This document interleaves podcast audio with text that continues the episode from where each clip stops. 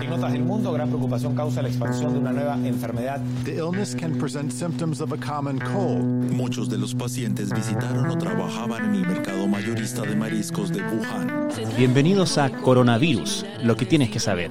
La versión podcast del newsletter de cada tarde de la tercera. Una producción de Crónica Estéreo. Es sábado 2 de mayo. Se había hablado desde el gobierno de una meseta en los casos y hacía sentido por las cifras. Entre el 14 y el 28 de abril, los reportes diarios de contagios por COVID-19 oscilaron en un rango entre los 350 y 550 casos, con algunos días en que había alzas y otros en que ocurrían bajas.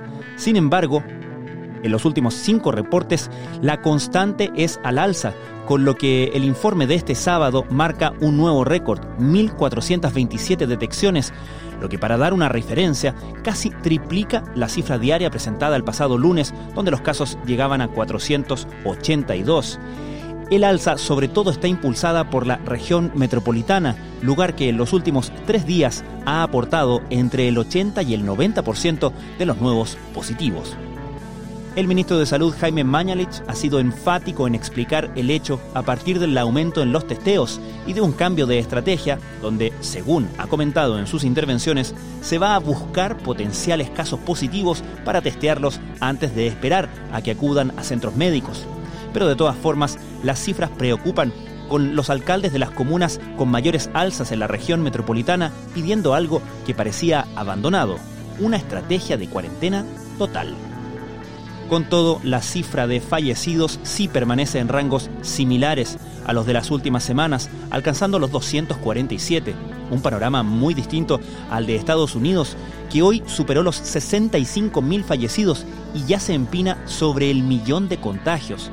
Mientras, en España e Italia comienzan a intentar un regreso a la normalidad, alentados por las mejores temperaturas que empiezan a llegar con la primavera pero también con los ojos atentos en los números de reportes de casos y víctimas que no terminan de mejorar por completo.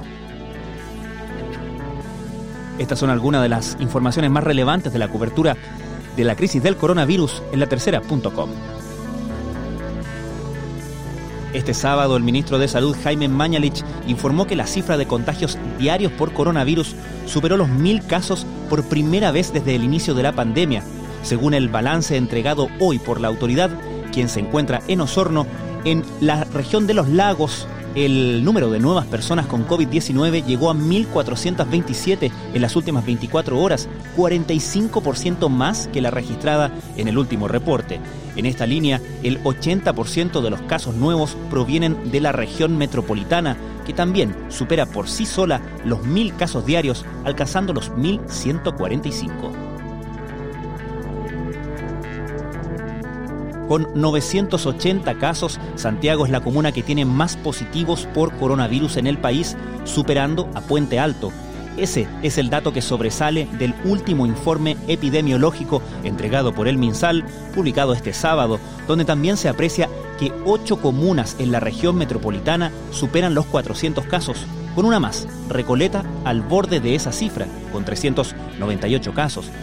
En el caso de la emblemática comuna donde se ubica la moneda, su aumento de casos es también muy alto.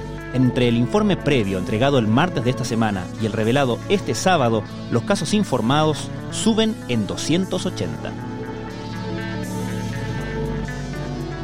A pesar de que el 3 de marzo está marcado como el inicio de la pandemia en el país, con el primer test positivo en Talca, semanas antes ya había circulación local del coronavirus según los últimos informes epidemiológicos, el COVID-19 se instaló en nuestro país desde febrero. Por complicaciones de una cirugía cardíaca, pero dentro del chequeo se examinó por coronavirus y estaba positivo, pese a que no hizo ninguna manifestación pulmonar. De esta forma, el ministro de Salud Jaime Mañalich describió la muerte de Santiago Villegas, de 64 años, funcionario de la salud que murió en las últimas horas. Villegas se desempeñaba como funcionario en un centro asistencial ubicado en el sector de las vertientes, comuna de San José de Maipo. Hay 119 proyectos para una vacuna contra el coronavirus. de los cuales cinco incluso ya se encuentran en la fase preclínica, lo que alienta la esperanza de que finalmente la ciencia logre el ansiado antídoto. Esa es una de las tres cosas que aprendimos esta semana de la enfermedad y que, como cada siete días, las expone qué pasa.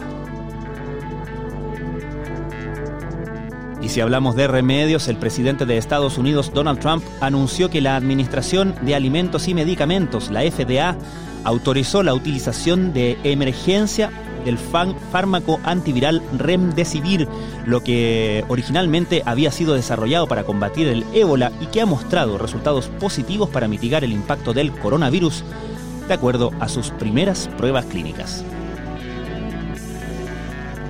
¿La cárcel de Puente Alto supera los 300 contagiados? ¿En Bélgica le piden a la gente comer más papas fritas en medio de la pandemia? Estas informaciones virales y otras están en el fact-checking de hoy de la tercera. Eso ha sido Coronavirus, lo que tienes que saber, la versión podcast del newsletter de cada tarde de la tercera. La redacción es de Sebastián Rivas, la producción de Crónica Estéreo. Soy Francisco Aravena, que tengan muy buenas tardes.